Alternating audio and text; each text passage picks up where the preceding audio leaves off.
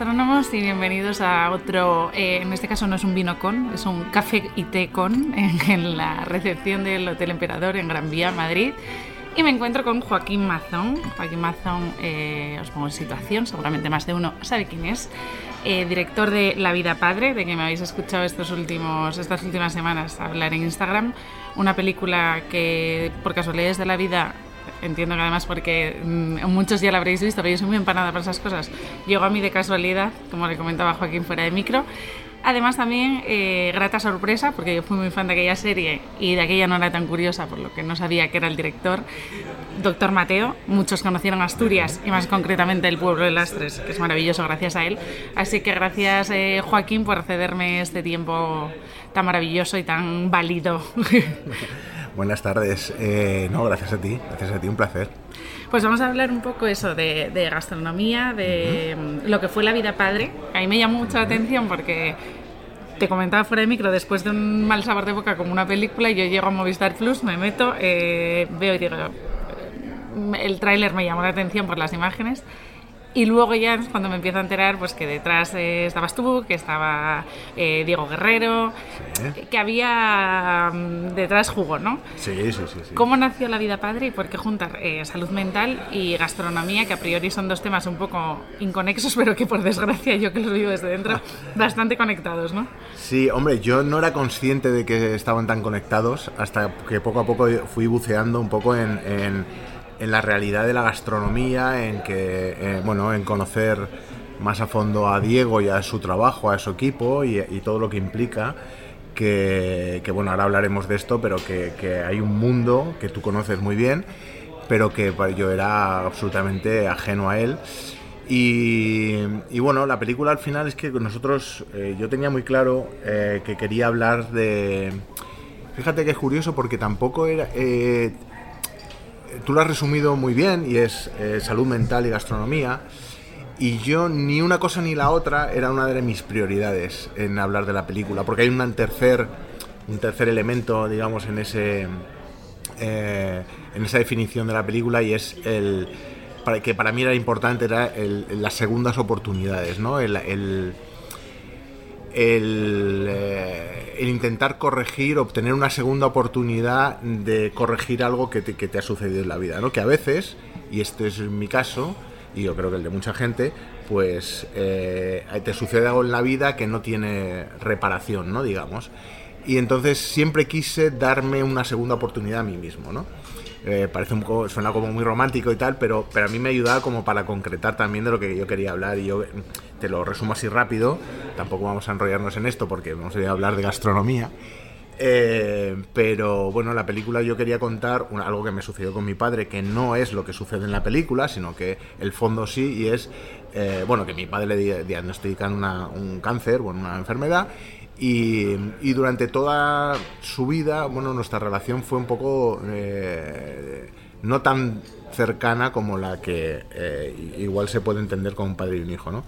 Entonces, eh, cuando llega el momento de esta enfermedad y, digamos, el día antes de bueno, con la enfermedad muy avanzada, digamos, eh, un día mi padre me llama y me dice, oye, ven, siéntate y cuéntame, cuéntame, ¿qué haces con tu vida? Y tal, o sea, empieza a hacer preguntas de padre a hijo, de qué, cómo te ha ido hoy y cómo cosas que no había hecho en la vida, ¿no?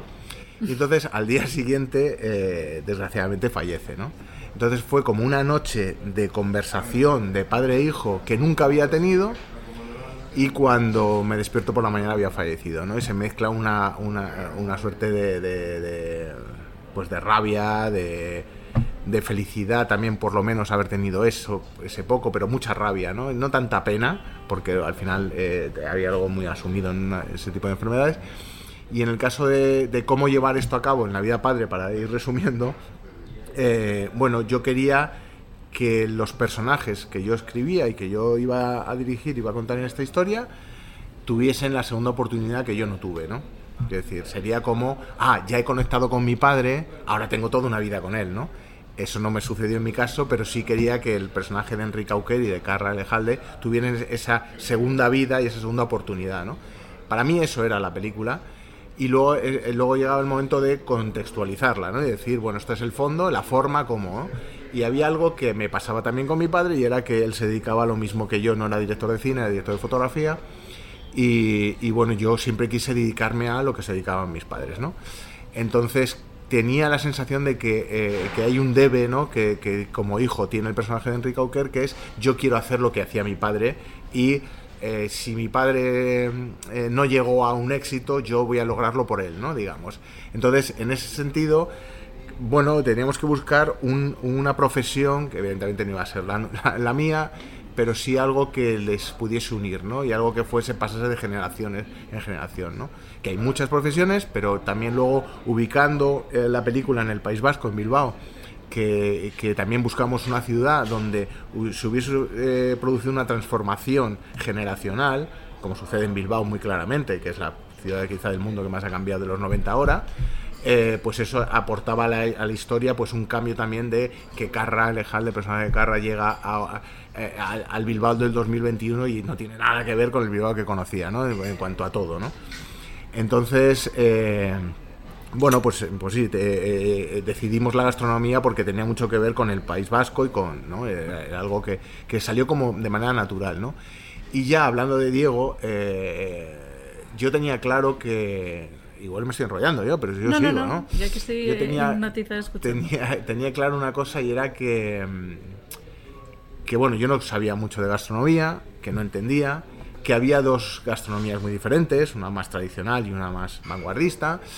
Y luego tenía muy claro que había un referente que yo, que yo eh, me gustaba mucho, una película que se llama Chef, de John Favreau, que es una película que me parece maravillosa, y es una película que, que no ha pasado con, con o sea, no, no, es una película muy conocida para el gran público, pero John Favreau, que es un director increíble y un actor increíble, eh, pues se marcó esta película de manera eh, casi improvisada, porque luego leí cómo la hicieron y tal, pero con un trabajo muy, muy Era la de la Food Track, ¿no? Que sí, salía de Sofía Vergara. Sí, sí exacto, exacto, Yo no entiendo cómo esa película no Exacto, Scarlett Johansson también, sí, sí. Muy buena. Eh, John Leguizano. Eh, y luego además que, que, es una película que, yo te digo, eh, él tenía muy claro qué quería hablar de fondo, como me pasa a mí con la vida padre, y tenía muy claro que, vale, leemos a contextual en la cocina.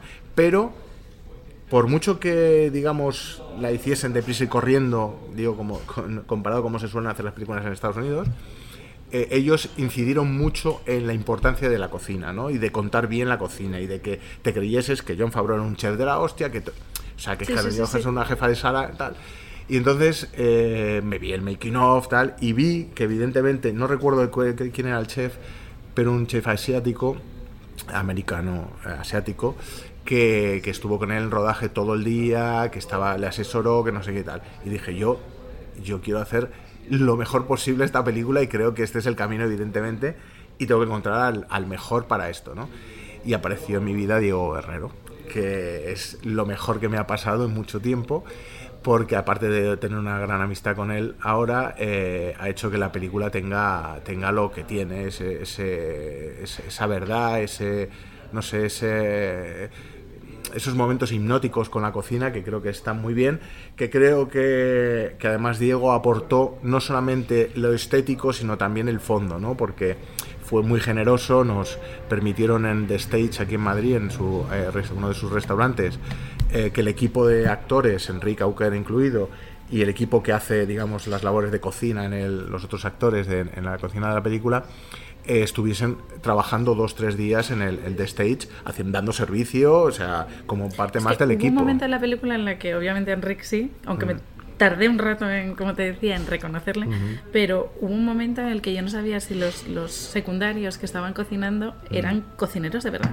o sea, llega un punto en el que a mí me atrae el tráiler por escenas, yo no sé si de la casa de él, de la bodega, de lo que fuera, y cuando veo la película, es que te lo juro, que me, me, fascinó y por eso empecé a indagar quién está detrás de esta película y por qué está, porque estaba bien hecha, o sea, se notaba que detrás había ese trabajo que estás contando. Sí, había cariño y trabajo y luego lo que dices tú de los actores eh, secundarios son actores maravillosos que yo conocía muy jóvenes, actores que quizá aún no han, no han llegado a, a ser conocidos y que, y que están abriéndose camino, pero eh, muy trabajadores y muy buenos actores. Entonces yo como les conocía por, por, el teatro y por la escuela de Cristina Rota, eh, eh, nada, les, cuando dijimos vamos a hacer esto, pero vais a ser, tenéis que Es ser que los cocineros. movimientos, todo, por eso No, me no, no, planteaba, digo yo, ¿serán muy- cocineros de verdad? O sea, hubo un Sí. momento en el que dije, igual Sí, son sí. cocineros de verdad. Sí, bueno, no solamente su trabajo como actores, sino también el de Diego, el de Tinuca Maestro, su, su digamos, su jefa de sala en, en En The The Stage Stage. y en The Speak. eh, eh, pues nada, nos ayudaron todo el equipo de Stage, o sea, nos abrieron las puertas, los, la gente de, de- ya no solo Diego, sino sus, sus, su- la gente que trabaja allí, eh, hicieron mano a mano con los actores, entonces ya no sabías quién era actor, quién era cocinero, quién tal, y, y- y- fue una sensación maravillosa porque también te dabas cuenta que mi miedo era actores muy jóvenes para hacer esto, pero luego es que el equipo de Stage es muy joven también, pero muy talentoso y muy trabajador y muy eh, muy organizado, ¿no? Y a mí hay una cosa que, que me parece muy interesante, digo, no solo para tu podcast, sino a la hora de hablar de la película, es que Diego me dijo una cosa que me marcó, ¿no? Que, me, que, que dije, bueno, es que es- ya está, es que Diego es, es la persona idónea para hacer esto. Y es que él concibe, evidentemente, la cocina es algo muy, muy un acto de amor, pero además es un arte, ¿no? Y, luego él me dijo que, que él, su, su restaurante The Stage se llama The Stage, que digamos es el escenario, porque él concibe cada servicio como una función teatral. Entonces, claro, cada, función es diferente o que cada función tienes que dar el máximo. No es, venga, ven a comer, no, es, salimos a actuar, ¿no? Y salimos a, dar este servicio, ¿no? Y entonces eso dije, claro, pues es que hay una comunión perfecta, una, eh, eh, una simbiosis entre lo que es el restaurante, lo que son los actores, lo que son el, el cine, y al final, eh, pues casi hablamos en los mismos términos constantemente, ¿no? Sí, el dirigir Eh, una película y el, y el sí. orquestar esa- Y- esas partidas en Sí, la cocina sí. y esos... Y, y- que, y la exigencia de él no fallar en cada servicio, y, y- pero no perder el amor al arte. eh, eh, Y luego esto, hilando ¿no? a la salud mental, o sea, la, un poco la autoexigencia y el cuando llegáis a esos niveles en los que, digamos, eh, vulgarmente, tocas, eh, estás en la cresta de la ola, el mantenerte ahí arriba, entiendo que esa espada de Democles todo el día, que es un poco lo que le pasa a los cocineros, Sí. un poco lo que se Sí, juzga el- en, el- en tu película, ¿no? Y que se trata con mucho cariño, mucho humor, siempre, ¿no? pero el tener que estar arriba siempre, Mm. yo creo que eso también lo tenéis en común en el mundo del cine, como, tanto actores Sí. como directores, como cocineros. O sea, Sí, mm, bueno, porque te juzga el público, te juzga unos críticos, pero sobre todo, y eso me gustó mucho también de Diego, eh, que a él le preocupa, evidentemente, gustar a los críticos y tal, pero que le gusta eh, calle, sí. gustar a que la gente va a su restaurante y que le guste, ¿no? Eh, eh, dónde va. Y, y como dices, sí, al final, eh, eh, de, man- de manera común, tenemos en común el, el que tú estás al servicio de que a la gente le guste lo que haces o no. Quiero decir, o que vaya más gente al cine o no, o que vaya más gente al restaurante o no. Entonces, es, eh, eh, te, te ves un poco... Sí, cada película es un reto, cada servicio nuevo es un reto, cada plato nuevo es un reto. Y, y a veces, hablando de la salud mental, eh, hay una cosa que yo sí quería contar en, en la película que Diego reforzó mucho, es el que tú puedes... eh, algo que yo, yo defiendo mucho y es, es esto de primero tienes que imitar a los maestros, a tus referentes, y luego ya encontrar tu camino, ¿no? Pero primero tienes que, que saber cómo se hacen las cosas bien, y luego ya encontrarás tu camino, ¿no? Y eso yo, que lo llevo a gala desde muy niño, eh, que es algo que me enseñaron mis padres, y, y que luego José Luis Alcaina, el director de fotografía de Doctor Mateo, me incidió mucho en eso, es primero imita a los mejores, y luego encontrarás tu camino, ¿no?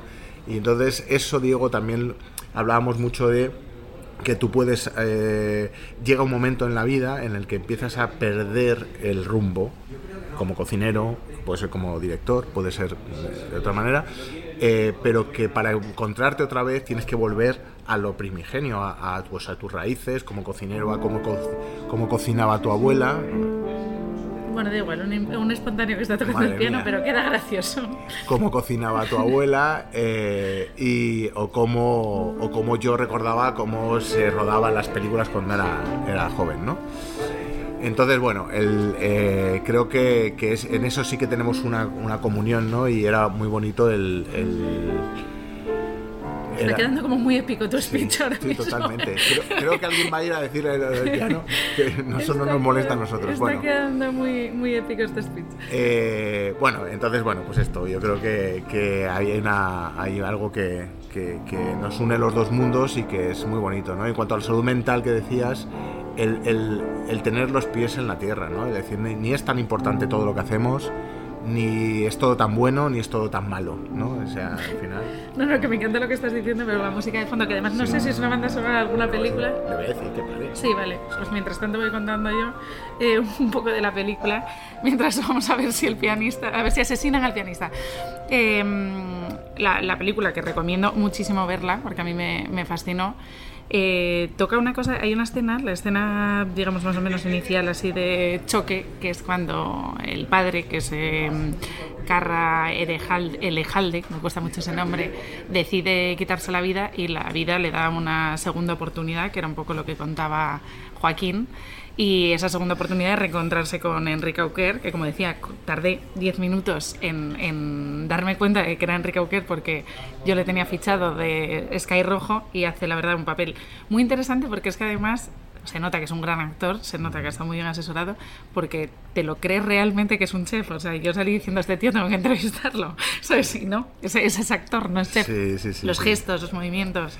Y luego, eh, que era lo que iba a decir, eh, antes de que nos asesinaran al pianista, eh, el guionista, a mí me parece que tiene Carra Elejalde, una de las frases más maravillosas, que es, yo creo que si mi padre hubiera visto esa película cuando era más pequeño, se la hubiera apropiado, es la de te voy a dar una hostia, no, que te voy a escabechar o no, Sí, no, te- te pego una- te pego te una doy hostia que, te salpimento y te escabecho, algo así, no sé cómo era. Así, sí. Es buenísima, buenísima. Ese, ese guion ese es maravilloso. Sí, bueno, eso son cosas de Carra, ¿eh? No, Ah, sí, son de él. Sí, sí, bueno, hay muchas cosas que son que Ah, pues son es que me. Carra. Además, eh, te encantaría hablar con él porque, por un lado, Enrique es muy, muy trabajador y muy meticuloso en su trabajo y eso está muy bien porque, porque eh, claro, eh, como dices tú, te lo crees. Y, y luego, por otro lado, Carra lo que tiene es, aparte de también ser muy trabajador y muy meticuloso, es que tiene un bagaje y una historia familiar muy cercana a la cocina. O sea, conoce la cocina de dentro, sus padres tienen un restaurante, todo lo que hicimos eh, le recordaba a su niñez. Qué bueno. Él la lió parda en, en un momento dado siendo niño, también como, como en la... Como en, En las ranas. Como en las ranas, pero él metió como perlas en, en unas... En unas Almejas. almejas eh, de un collar de su madre y tal. O sea, bueno, sí, sí, la lió, la lió bien, eso te lo tiene que contar el mejor. Pero, pero todos tenían algo que se acercaba a, a, a la historia y a la gastronomía, con lo cual todo fue como muy, muy natural el, el- la incorporación de Diego, el que Carra, su familia tuviese un restaurante de niño y supiese lo que es el sacrificio que hay detrás de todo esto, porque hablamos por un lado de la salud mental, hablamos de la exigencia de estar arriba y, y- y no perder y tal, que luego al final yo creo que tampoco tú te planteas eso, quiero decir, ni Diego se lo plantea ni yo, no creo que nadie se plantee el tengo que estar arriba, tengo que estar arriba, sino que cada proyecto nuevo intentas hacerlo mejor Sí. y a veces te sale bien, a veces te sale mal y tampoco hay que dar más vueltas, ¿no? ¿no? creo que vosotros, pero sí que creo y, lo he visto en gente. A ver, mm, me voy a tirar piedras seguramente, seguramente alguien se sienta ofendido. Pero creo que la gente que llega a ese nivel, como has podido llegar tú, como ha podido llegar Diego, no les mueve el tener dos estrellas Michelin, ni les mueve hacer una serie, una televisión de éxito. Te mueve que te gusta, le echas muchas horas, le echas mucha pasión, pero tú no estás ya en la escuela de cocina pensando en las dos estrellas Michelin. No deberías. Y ahora Mala motivación Hay un esa. problema que es esa motivación porque el chef se ha vuelto rockstar. Entonces, como cuando tú llevas a tu hijo con 7 años y quieres que sea Cristiano Ronaldo. No, mira, el niño va a disfrutar del fútbol. Si se le da bien, tiene una posibilidad entre 0, 0, 0, 0, 0 de que el niño eh, sea jugador de segunda y ya no te digo Sí. jugador de primera y ya no te digo Cristiano Ronaldo. ¿no? Entonces, yo creo que es más. eh, esa frustración cuando tienes unas expectativas súper altas. No es tu pasión, sino que vas buscando el objetivo. Bueno, Entonces ahí es cuando si creo que hay esa frustración de esa salud sí. mental deteriorada que se encuentra a veces en las Sí, cocinas, sí, sí. que es jodido, porque yo lo veo a veces chavales Mm. jóvenes que solamente o sea, aspiran a eso y, y O sea, en la cocina hay muchos Es que esa es no una mala motivación, evidentemente ya de inicio ya, es- ya está mal, estás mal motivado, quiero decir, pero también pasa en el cine, ahora de repente con las plataformas y con tal, hay tanto trabajo que, que la gente llega pues a ser director o a ser un actor protagonista sin haber trabajado antes, sin haber llevado cafés, digamos, sin haber... eh, y yo creo que hay una falta de oficio y de pasión por lo que uno hace, sino más el resultadito, ¿no? Que es encontrar el resultado y el, y el, y el, y el lograr llegar a un objetivo, ¿no? Pero es que ese objetivo da igual porque ni nadie es el número uno siempre y, tú puedes ser el 1, el 7, el 8, el 14, el 5, el 3, da lo mismo. Sí, sí, es decir, lo bonito es que estés eh, disfrutando del camino, ¿no? Y, y- y- y eso, pues evidentemente sí es verdad que yo creo que la gente joven hay muchos que, que- pero bueno, es una sociedad en la que estamos también creando. Eh, pero cuando tú coges algo con pasión, yo por ejemplo era un desastre en el colegio eh, y mis padres me metían en las películas en vena. Con decirte que los viernes, te- yo recuerdo años de los viernes por la tarde no ir al colegio, con la condición de que me veía una película que, me- que mis padres me decían, las dos últimas clases te las Qué guay. Pero tienes que ver esta película de Buñuel. Y yo me la tragaba, pero luego con su comentario, con su tal, no sé qué. Es decir, que al final yo creo que también en la educación tú tienes que enfocar eh, tu pasión hacia algo que te guste, ya está. Eh, y entonces reforzarlo. ¿Que te gusta el fútbol? Pues refuérzalo. ¿Que te gusta la cocina? Pues refuérzalo. Pero tiene que nacer de algo, no de un objetivo, o sea, algo que te guste hacer, Sí. no, no Sí, ganar dinero, por ejemplo, ¿no? que es un objetivo muy simple. Totalmente. El dinero llega con, con Sí, la con- felicidad que tienes tú haciéndolo y a veces llega más, veces llega menos. No, y que te permite también ser constante en tiempo, porque yo, por ejemplo, si en Mm. vez de hablar de gastronomía o haber estudiado gastronomía, hubiera estudiado, seguido, por ejemplo, la línea de mi casa, que son dos médicos, hubiera sido un médico bastante mediocre. A gastrónoma bueno no sé si voy a llegar, pero médico seguro no hubiera sido bueno porque me, me- me aborrece. Y, y yo creo que no tendría la motivación de levantarte todas las mañanas y decir, Pero vida es esa, ¿no? claro, es que te pasas casi cuarenta y pico años, bueno, no son los que me- nos Mm. pasaremos nuestra generación, pero muchos años trabajando hasta jubilarte. Y yo ambicio, o sea, mi ambición es morirme con mucho... Mi abuelo, mis abuelos murieron con 97 años y seguía yendo al despacho todos los días. O sea, y se acordaba de claro. números de teléfono de cosas, era economista. Y dices tú, yo quiero morirme así, pero que te mole, no que sea Sí. porque te obligan a jubilarte con 90 y pico años. Esa es la frase ¿Sabes? esta de no, no- no has trabajado en tu vida porque haces lo que te gusta, no es real porque de verdad hay, hay- hay mucho, hay mucho sacrificio detrás y mucho trabajo, muchísimo, muchísimo, muchísimo. Pero eh, es verdad que no he sido infeliz ningún día de, de mi vida trabajando, ¿no? Eso es, o sea, he sufrido mucho, muchísimo y sigo sufriendo, eh, pero porque me importa el trabajo, ¿no? Eh, pero sí, la idea es que, que, o sea, que tu trabajo no sea un trabajo de una época de tu vida hasta que te jubiles, sino que yo no, no me imagino, que no me imagino jubilado y, y- y sin... No, es que no me lo No, imagino. porque además es que es tu pasión. O sea, es, es Claro, que o eso sea, es, es que claro, es yo no voy a que coger con 67 años y decir, pues mira, no vuelvo a comer fuera, pensar en gastronomía, leer libros de gastronomía. Es que, No, es que es vida. impensable. O sea, sería como si me formatearan la cabeza, ¿no? Pero como carra en la película. Total, total, total. Pero, pero sí es verdad que, mira, en una de uno de los entrevistados es Juan Diego Madu- eh, Madueño, que es, eh, hacía el, es cronista del mundo, hacía Fare Casino. Y como Fare Casino es polémico, ¿no? Y entonces él dice una terminología que yo me la he apropiado desde que le entrevisté, que es eh, oficinista. Pero con oficinista no entiende alguien que trabaja en una oficina, entiende alguien que pasa de lunes a viernes como vía transportadora hasta el domingo o hasta el sábado. Entonces te pasas toda tu vida esperando, Esperando que llegue el sábado, sábado. claro. Y entonces dices tú, joder, que sí es verdad que hay gente que no tiene otra oportunidad que trabajar en algo por X motivo o por otro, pero que... O sea, cuando das con la pasión sí que no... Sí, pero, quiero decir, pero igual es, quiero decir, no, no, sin corregirle, pero que quiere decir que, que igual hay gente que es feliz en una, ofi- eh, en una oficina, ¿no? Ah, El no, no, por supuesto, pero digo quien no ha dado con... Quien no ha dado ya, No, no, sí, sí, sí, total, yo tengo total. amigos que son felicísimos en una oficina, no, no digo eso. Digo ese momento en el que... Sí, sí, sí, que, que, que, que tu vida es, sí, es Plana, eh, una cosa es el trabajo y otra cosa es el... Total.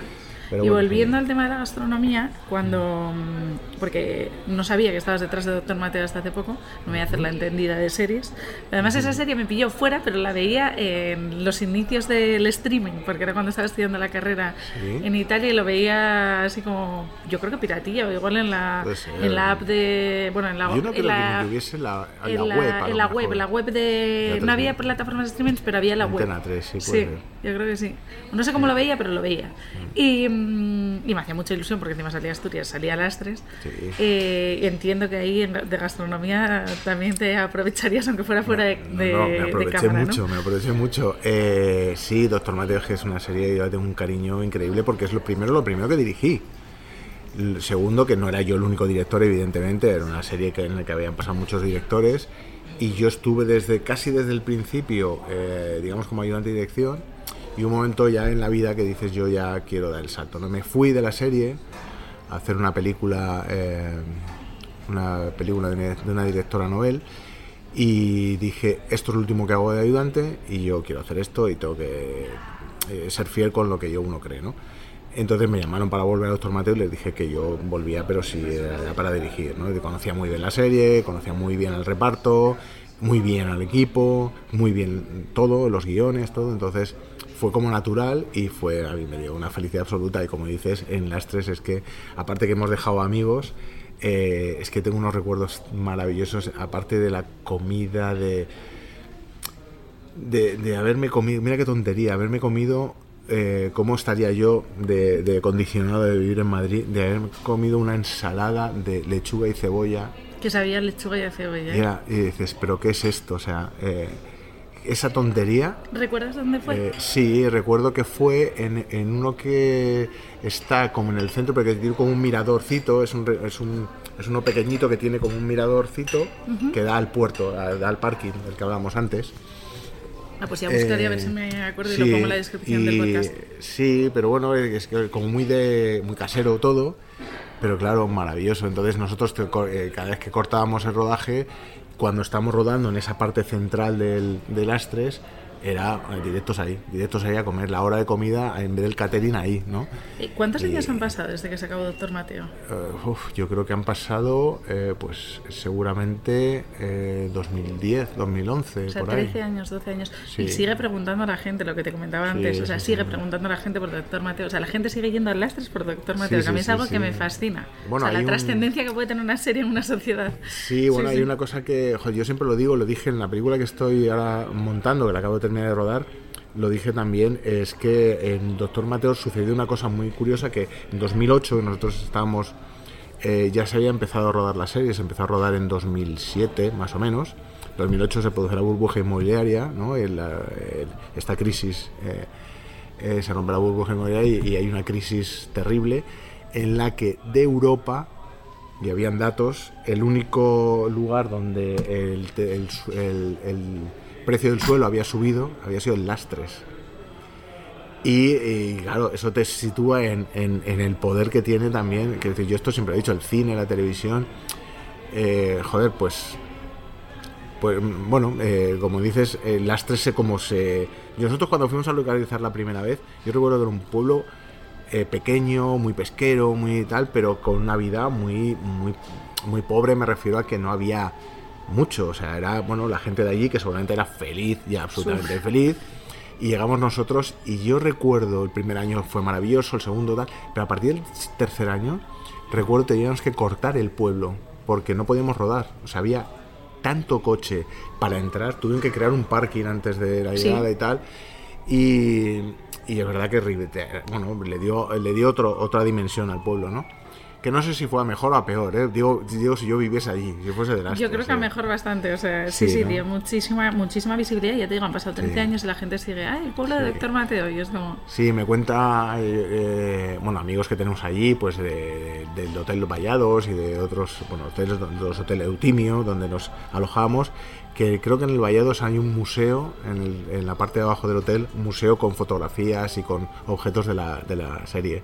Además que en, en salimos la todos serie tiene ahí. mucho encanto, además, el pueblo. O sea, mayores del que tiene. Sí, eh, bueno, es tiene- que José Luis Alcaine, Sí. el director de fotografía del que te hablaba antes, que es para mí yo creo que un, eh, uno de los mejores que ha habido en la historia del cine, eh, ya no de España, sino del mundo, eh, hizo... Yo recuerdo un día que estaba rodando y mi pareja eh, estaba en el hotel y a llamé y le dije, baja por favor a ver esto, porque habían estado iluminando, íbamos a rodar, de repente me voy al monitor y lo miro, me dice José Luis, mira Joaquín, tal".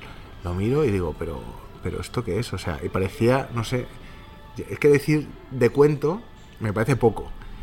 y, y- y llamamos a todo el mundo para que lo viese y decías, pero ¿qué estamos haciendo? ¿Qué cosa más? Y bueno, es la belleza que José Luis le imprime a las cosas también, claro.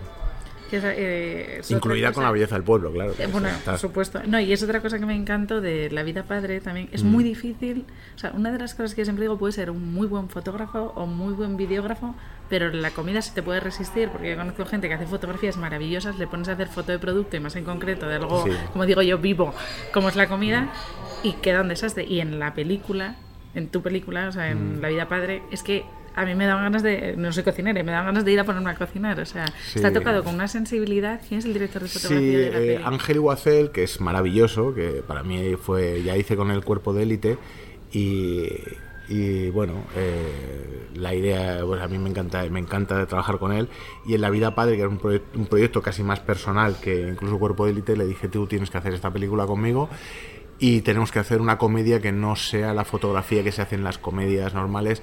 Yo, quería hacer una película un poco más francesa, Es quizá que, pa- eh, total. y, y- y que la fotografía tuviese mucha importancia y, y- los actores, ¿no? Entonces, bueno, el trabajo de Ángel es excepcional, me parece un trabajo im- im- impecable, vamos. Y es una de las cosas que también hace que la película sea como mm, que te dé gusto verla, ¿no? Y que también yo tengo muchos referentes muy claros, que Ángel los respeta mucho y que, y que también los, los comparte. Eh, pues son, bueno, pues yo tenía claro que quería hacer una fábula, que empezar la película pues con esa voz en off, eh, planteando el, esto es una historia, ¿no? Pasó un día, hace muchos años. y Once os voy upon a time. Exacto, exacto. Así es como yo, de- desde bebé, desde niño, concibo el cine y concibo las historias, ¿no? Que es como me la han metido en vena. Entonces, claro, todo era, eh, era yo quiero hacer esto, yo quiero hacer una historia que sea, eras una vez, eh, pasó esto y os lo voy a contar, ¿no? Y en, y en ese sentido, antes, eh, eh, en cuanto al restaurante, ¿no? que me preguntabas antes, ¿no? del, del- de donde se transcurre la película, eh, hablando con el productor, con Fernando Bobaira, que también fue muy generoso porque me permitió hacer la película que, que quizá nadie me hubiese permitido hacer, me dijo, "Es tú, haz, hazlo, haz. Hubo un, un pequeño discusión en cuanto a si el, el- restaurante debía ser un caserío vasco, y yo decía, mira, yo he hecho ahí abajo, es una serie vasca también, con no sé qué. Creo que los caseríos está como es un estereotipo que, que es verdad que existen y es muy bonito y tal, no sé qué, pero que es algo que- que no me lleva a lo que yo quiero contar. Y yo quiero contar un Bilbao antiguo, quiero, eh, quiero un Bilbao empedrado, con un suelo empedrado, quiero que llueva, quiero que esté todo mojado, quiero, quiero esa sensación del Bilbao, de, de- del exterior lloviendo y de repente unas luces súper cálidas dentro de un restaurante y estás oyendo follón, estás diciendo, ay, yo quiero estar ahí dentro, ¿no? En vez de Sí, estar sí, aquí fuera mojado, ¿no? Y así quiero empezar la película. No quiero irme a un lugar apartado en un monte, en un caserío, ¿no? Eh, quiero el follón de la Semana Grande, el follón de, de- de las fiestas, de, o sea, de Marijaya, de... ¿no? Sí, De- yo acabé la película con ganas de ir. No me acuerdo cómo se llama, sí, ¿no? Empezar ¿Cómo se llama el eh, restaurante? El restaurante en la película, dices. Sí.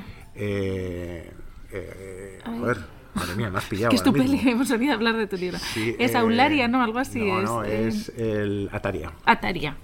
El Ataria, sí, Ataria, Ataria Berry, ¿no? Que es Sí. un poco el nuevo Ataria. o el- Ataria, eso. Y sí, la idea era un poco el, el empezar la película de, una de esa manera y acabarla casi igual, que es como acaba, eh, como planos, pero no como sensación, ¿no? Que Sí. empieza... eh, bueno, y yo, yo creo que, que esa parte de esta es una pequeña historia y tampoco, que yo, yo estoy muy feliz con, con La vida padre porque el otro día me llamaba Fernando y me decía que sepas que es la película de Movistar más vista desde hace como tres o cuatro años. Bueno. Eh, y está, vamos, hay, una, hay un visionado masivo de, de- la película de Movistar, ¿no?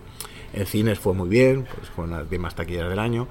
Y yo, sensaciones buenas era que es- no es una película pretenciosa y que pues esta entrevista es una consecuencia de un buen trabajo. de- eh, que, que, por ejemplo, había cosas que Bueno, y de tu sucedían... cercanía también, he de decir, ¿eh? Porque No, fuiste bueno. súper accesible para... Que no estaba a pensar esta chiflada, en plan, No, que no, no, es crítica tú- de cine, no no, es crítica de... no- Pero tú no me escribirías si no hubiésemos hecho un buen Sí, trabajo. sí, si hubieses total. visto una mierda de peli, pues No, no, por esto- eso, porque ¿no? digo, yo diría que soy una. eh, pues eso, porque Sí. al no ser de cine y tal.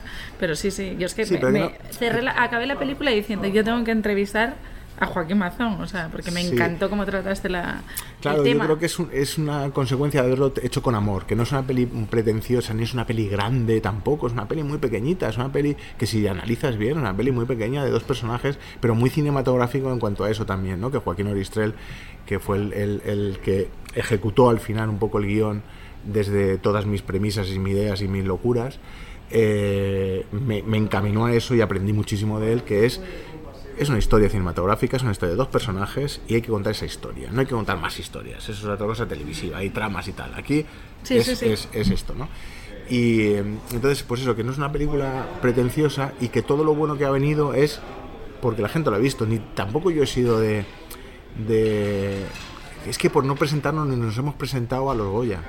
O sea, es que ni, ni, ni, ni siquiera eso. O sea, ha sido como una película que se ha hecho con amor y que la gente que la ha visto sé que ha gustado. Porque he sido tan, tan neurótico que ha habido días cuando estábamos en, en salas que me he ido un día random a un cine a verla eh, para ver la reacción del público y tal.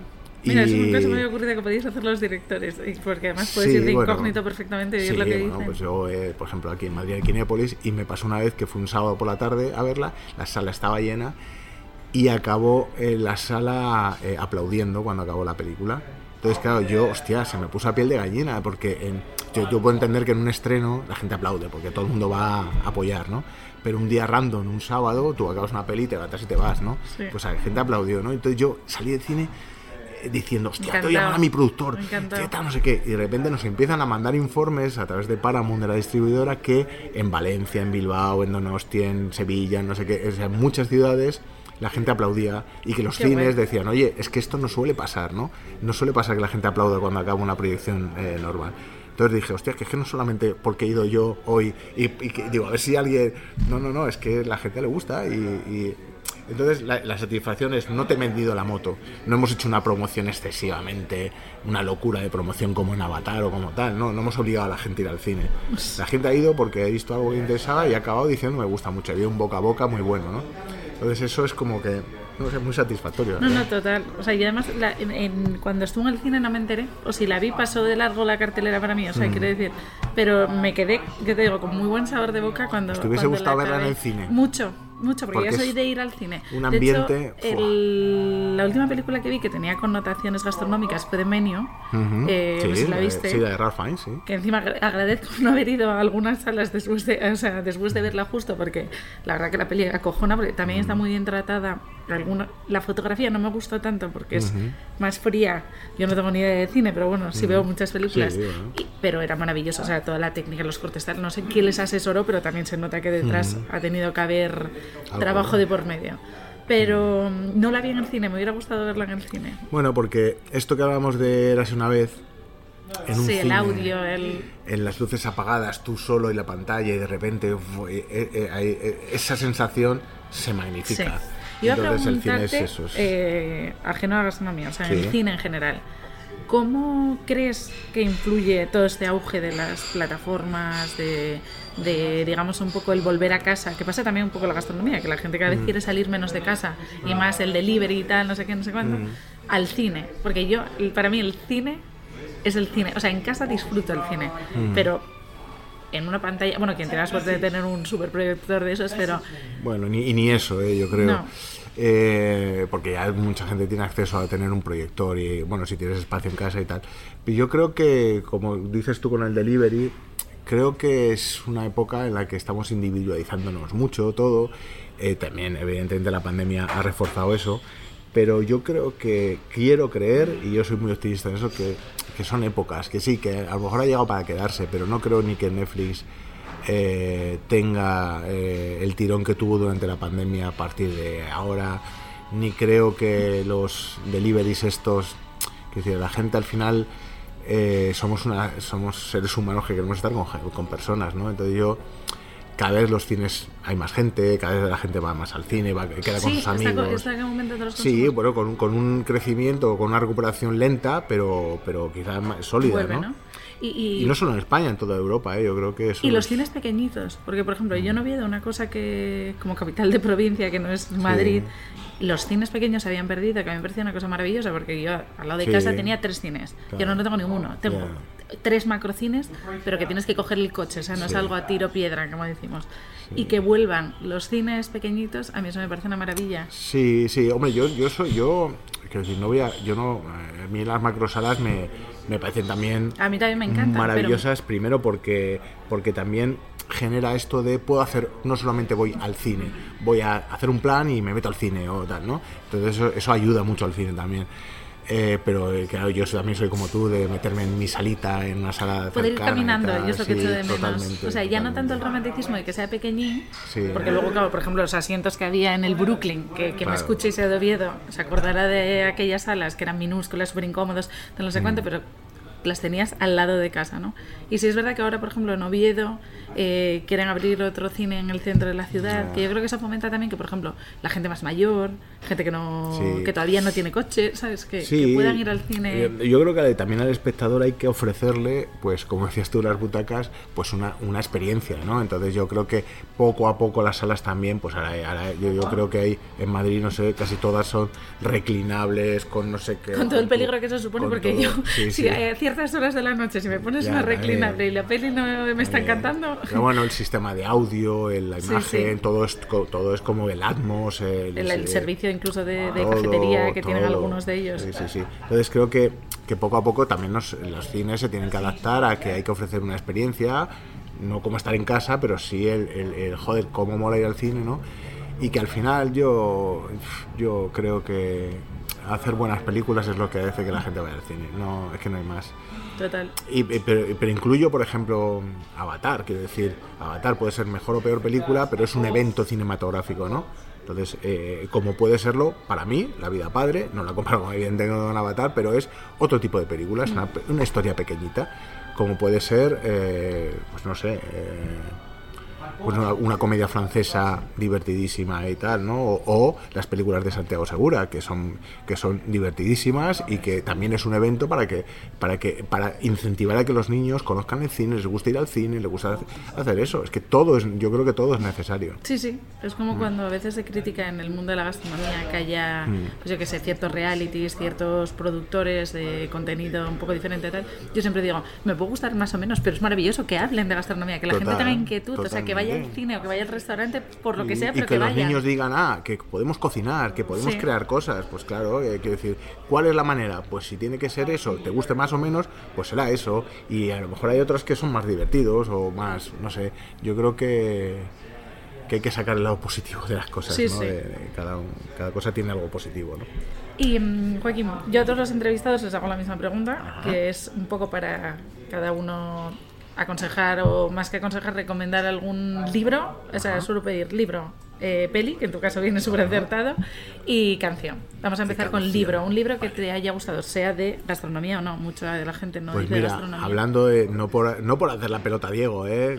por si escuchas esto Diego. un menú en ¿eh? pero eh, pero eh, el libro de Diego del Stage no que ahora mismo joder, no recuerdo ahora mismo cómo se llama eh, me lo regaló él cuando empezamos la película y, me fascinó eh, la pasión el, pues esto lo que hablamos antes el gusto por eh, el, por no olvidar de dónde viene por encontrar el camino una narrativa en, en la gastronomía no que eso es importante. Yo creo que una cosa que nos hemos dejado y que también es común con, con el cine es que tú intentas contar una historia no y con un menú lo que me ha enseñado Diego también es que hay que contar un- una historia no y, te- y- y por qué este plato va ahora y no va antes y por qué es este y por qué es aquel no y entonces el libro de Diego eh, yo lo recomendaría por, por todo esto. Incluso el papel que tiene, ya no en películas Mm. tan estrechamente relacionadas con la gastronomía como puede ser La vida padre, Mm. como películas que simplemente la tocan, pero por ejemplo Woody Allen usa muchísimo la gastronomía, yo me fijo muchísimo en los vinos que utiliza, él, él es súper mm, Mm. Sí. amante de, del buen llantar, ¿no? pero Mm. eh, lo utilizan muchos eh, mm, directores para contextualizar. Yo, por ejemplo, como soy muy friki de esas cosas, Sí, voy sí. a los museos, me fijo en qué tipo de comida aparece en los cuadros, porque mm, para saber en aquella época mm, cómo se alimentaban, no sé qué. O sea que también a la hora de ser director te sirve para poner en contexto eh, la realidad. Por ejemplo, cuando hablas de la crema de, oricio, de erizos eh, contra el plato, cuando lo hace con el nitrógeno, em, este mm, el chef joven, que ahora no me el nombre, Enrique Albuquerque. o sea, también te sirve, te sirve para, para posicionar en el espacio-tiempo. Eso es claro, un, totalmente. un, artilugio muy útil. Estoy buscando un libro, no pienses que tengo el móvil, es que tengo el móvil en la mano, no pienses que no te estoy haciendo ni caso. Estoy buscando un libro que me gusta mucho y, no recuerdo mismo el autor, pero, eh, pero sí, que, eh, hay una cosa de documentación, ¿no? Supongo que es eh, lo, que verdad es que, que, claro, de hecho, el otro día estuve de hecho en stage con unos compañeros actores y me... Y, y nos contaba, claro, evidentemente te cuenta cada plano de dónde viene y por qué y no sé qué, y es y, y, casi es más interesante cómo te lo cuentan el que, y, de dónde viene el plato que el propio plato a veces, ¿no? Que, que, que, bueno, que evidentemente está muy rico y que tal, pero joder, eh, me estoy comiendo algo que, que tiene un porqué, ¿no? Y cuando sabes todo ese storytelling, toda esa historia que hay detrás, lo aprecias más. No es lo mismo que te tire, por ejemplo, el tomate con la lechuga que decías en Asturias, a que sepas que esa lechuga la cultivó Huelina Rosina en el Prado, eh, que te vas a ver igual de bien el tomate, pero te sabe aún mejor, porque tienes el storytelling detrás de, de los porqués. Y luego es que hay un libro que estaba buscando que me gusta muchísimo y que lo llevo como libro, ya no es libro de cabecera, no se puede llamar de cabecera pues no lo tengo en la cama, al lado de la cama, pero lo llevo en la mochila siempre que ruedo y siempre que, que preparo una peli, incluso los días de rodaje, antes de empezar me siento ahí en el combo y me, y me lo leo. Y es un libro que se llama Cuadernos del Director, que ahora mismo no recuerdo el autor, pero... Lo dejaré en la descripción del podcast si lo encuentro. Sí, o sea, lo, buscaré y te lo, te lo mando. Que es de un autor teatral y, y, lo que es interesante de este libro, que también se puede aplicar a la gastronomía, es que digamos que son notas a notas del director. ¿sí? A notas del director. No cuadernos del director, creo que son notas. Bueno, el caso es que eh, lo que te viene a... tiene como 100 notas, puntos, entonces, el libro no hace falta que te lo leas de principio a fin. Te lo puedes leer. Notas eh, de dirección. Notas de dirección, sí. De Frank Hauser y Russell Reich. ¿Puede ser? Puede ser, sí. Eh, sí, exacto. Entonces, no es un libro que necesites. Exacto, es este, sí. Que necesites. Eh, sí, leer en orden. Leer, leer, en orden, sino que tú pues abres la página 80 y, y, de, repente tiene nota. No sé qué. Entonces son. Eh, digamos, notas de un director teatral en el proceso de creación de una función teatral, desde el guion, desde los ensayos con los actores, desde el, desde el ensayo general, a tal, tal, tal, tal, ¿no? Y, pero es sorprendente cómo lo puedes aplicar a la vida, lo puedes aplicar a la gastronomía, lo puedes aplicar al cine, a la dirección de actores, pero también a, Hay una nota que es muy interesante que si es Fran Hauser, sí que dice, parte de la base de que cuando empieces un proyecto le habla de las funciones teatrales, yo te hablo de una película, por ejemplo, o puede ser de un, de un eh, menú de degustación, ¿no? Que parte de la base de que tú, tú eres el director y evidentemente eres el referente, pero que todos están igual de cagados que tú. O sea, todos tienen el mismo miedo que tú, todos el mismo vértigo que tú. Entonces, eh, ni tengas miedo a tener eh, vértigo, ni pienses que todo es un desastre y que la gente piensa que tú eres el único que no está seguro de ello. Está todo el mundo igual de mal que tú. Entonces es, es como, como, muy... Eh, eh, alivia mucho el saber que, pues esto, que, que, que, el miedo es parte del proceso ¿no? de creación, ¿no? También. O sea que, bueno, eh, una frase que a mí me, me, encanta que me compartió Miguel Morán, que él es psicólogo. Y mm, no sé dónde la sacó, es una frase de alguien famoso, que es Make it easy, stupid que me encanta, porque es un poco eso, ¿no? a ver, simplifícalo, estúpido, ¿no? Sí, sí, que eh, sí, que a veces estamos todos en esa situación y, pues me lo voy a comprar, porque me encanta además esos libros que no necesitas leer en un orden lo, exacto. Lo abres y, y, te ayuda, no sé, y de repente te ayuda. O por ejemplo, una, una, nota que a mí me ayuda mucho a la hora de trabajar con los actores, eh, que creo que en un trabajo de equipo también es muy aplicable, por ejemplo, si me pongo a Diego con su equipo, y es, claro, en mi caso, o tengo, mira, tengo amigos que son entrenadores profesores de baloncesto y que son mis mejores amigos, vamos. Y, también vemos una similitud entre el cine, ellos son entrenadores de baloncesto con estrellas que ganan más dinero que tú, que están en el terreno de juego, que son los famosos y que son los que al final toman la decisión final. Y tú simplemente es un guía, ¿no? Entonces, en, el caso del cine, eh, me sucede lo mismo. Los que dan la cara son los actores, los que normalmente son famosos y son los que se llevan el crédito, son, son ellos. Y si la peli está mal, el director la ha dirigido mal. Entonces, así, ¿no? Entonces me decía, decía una de las notas dice que, que deja primero ver qué hace el talento. O sea, que, que tú no le digas al actor, tienes que hacerlo así es dejaré que es un actor con mucho talento que seguramente se lo ha preparado muy bien, deja, mira a ver qué es lo que te trae como propuesta y luego ya, y, luego ya oye, si está en tal, ya empiezas un diálogo, pero, pero a veces te sorprenden y ni cosas que tú te hubieses imaginado. ¿no? Entonces yo creo que, es, que eso, hay notas como muy de, de trabajo en grupo, de, de, liderazgo también, de, a la hora de, no es un libro de code ni mucho menos, sino a la hora de entender que cada departamento sabe más de ese pequeño departamento que tú, tú no puedes saberlo todo. Entonces, esta, eh, escuchar, simplemente. Sí, creo que, que te iba a decir, la capacidad de escuchar. Escuchar. Y seguramente cuanto más lo lees, más vas buscando o encontrando una connotación u otra, porque depende también cómo estés tú y cómo esté tu comprensión lectora. Yo, también, vamos, leo y digo, ah, claro, claro, esto tiene que ver por esto que me pasó que Eso también pasa un poco en el cine, y yo siempre lo digo, digo depende cómo tengas de día, eh, analizas más o menos, ¿no? Pero que hay días que de repente estás súper lucido y dices, joder, el director lo hizo por esto, por esto, por esto, y digo, igual esto es casualidad pura, pero esa magia que tiene, eh, esto es como los museos de, de cuadros, o sea, un museo que tú vas, depende de la óptica que tengas ese día, puedes llegar a apreciar cosas o no, cosas que sí quería decir el, artista o no. o sea, está un poco también en tus ojos las apreciaciones. fíjate lo que decías de la salud mental, yo no era una cosa que me plantease en la película pero sí es verdad que a poco, poco a poco, de manera natural, está en la historia y dices, joder, si es que es verdad que... Es que además, eh, bueno, obviamente solo sabrás que, que había un cocino, hubo un cocinero que se quitó la vida en el Sena, que se tiró al río. Entonces, ahí es ese símil que empieza desde el minuto, debe ser tres, hasta ya.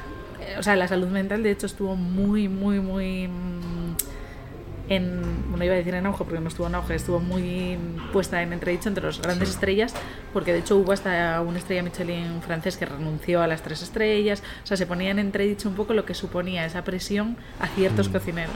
Entonces a mí me encantó por eso, ya me llamó la atención desde ese momento y, y me fue conquistando por minutos. Claro, porque al final es que eh, eh, al final es que no estás haciendo las cosas porque quieres, sino porque el resto te obliga a tener la tercera estrella, ¿no? O sea, no creo que que tampoco creo, por ejemplo, el caso de Diego, me permito el lujo de hablar, no por él, sino porque he tenido conversaciones así, a él no, no, no creo que su objetivo sea tener tres estrellas o dos o una, es hacerlo lo mejor posible cada día, es eh, gustar lo más posible, que a él le guste lo que hace y sentir que está haciendo algo bien y eso es lo que a él yo creo que le motiva, ¿no? Y entonces eso te, también te genera una salud mental, ¿no? No, y hay muchos cocineros que tienen tres estrellas, bueno, muchos no, no son muchos, pero que, que mm. las tienen y que, y que son felices. sí, bueno, yo, yo tuve la fortuna en el estreno de La Vida Padre, eh, que, que, se hizo una, un, estreno maravilloso en el Guggenheim, en el que primero nos fuimos a nos conocimos en un hotel eh, con todos los, chefs, pues hablo de Neko, de Subijana, de Arzak, de Elena, de, eh, de, bueno, de... Andoni. Andoni estaba, también estaba este, ¿cómo se llama? El, joder, el padre y el hijo de, del chuletón de... Echevarri. No, Echeverry no, el de, el Tolosa, sí. Casa Julián. Casa Julián, exacto.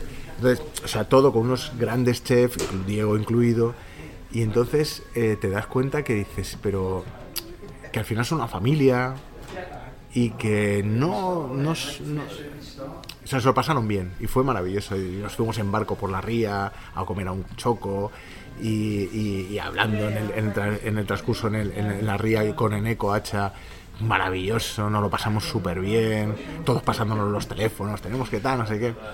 Y entonces dices, joder, aquí hay, pues esto, no hay, un, hay una exigencia de hacerlo bien, pero hay un, no sé, eh, un disfrute de lo que uno hace, ¿no?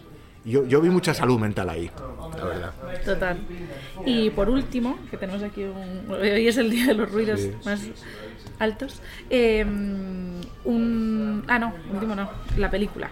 Ah, en tu caso película. tiene mucho sentido. Bueno, la la película que te haya marcado. Película y canción. canción de cierre, sí. Sí, bueno, la canción te diría Cambalache. Vale, eso la vamos a poner al cierre. Cambalache de... Eh, pues, hombre, a mí me gusta mucho la versión que hace, que hace Serrat, pero eh, está escrita, perdóname que es que ahora mismo... eh, ay, bueno, es una canción argentina por Enrique Santos Discépolo.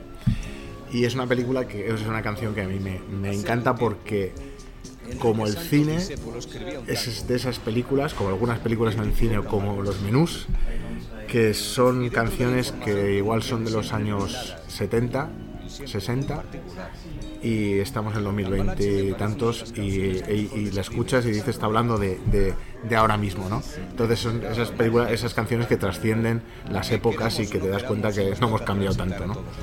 Por eso, por eso diría que esa canción. Y luego de película, joder, eh, no voy a decir la vida padre que te haría fatal, pero, pero Director preferido, Joaquín no, pero a mí películas que me han marcado mucho, pues me ha marcado mucho evidentemente ET porque es el recuerdo más vivo que tengo de haber llorado como una magdalena en un cine. El primer recuerdo que tengo, sé que fui mucho, muchas veces al cine antes, pero el primer momento que, que dije, hostia, esto que es, Eh, yo quiero... eh, pero, bueno, es lo que a mí me tocó, que decir, eh, mucha gente dirá, dirá ET, pero es que a mí me tocó de verdad. Y luego películas como El Ángel Exterminador de Buñuel, son cosas que recuerdo con mis padres. La cabina de Mercero, que es una película que hicieron mis padres también y que, y que la recuerdo muy bien. Eh, el premio, una película de Paul Newman, que me flipa, me encanta y es una película que igual no solo un premio ¿no? de un escritor que es raptado y que su, suplanta. Bueno, esas son películas que, que me han marcado, la verdad. Pues eh, bueno, eh, dentro de unos meses veremos lo que estabas grabando aquí en el Hotel Emperador. Eh, gracias Joaquín por tu tiempo, una charla maravillosa. Eh, esperemos que sigas haciendo eh, películas relacionadas también con la gastronomía por H o por B. Quiero, quiero, quiero. Porque Solo me ha traído cosas buenas. Me ¿eh? encantaría, me encantaría. Eh, animo a los oyentes, si no la han visto ya, que vayan a verla. Dejaré el link en la, en la descripción. Y nos vamos con Cambalache. Y, y gracias, Joaquín, por, por tu tiempo y por hacer esa maravilla de película. Muchas gracias a ti, ha sido un placer. que atropello a la razón. Cualquiera es un señor, cualquiera es un ladrón. Mezclaos con Stravinsky, va Don Bosco y la Miñón, Don Chicho y Napoleón, Carnera y San Martín. Igual que en la vidriera irrespetuosa de los cambalaches, se ha mezclado la vida y herida por un sable sin remaches vi llorar la Biblia contra un calefón.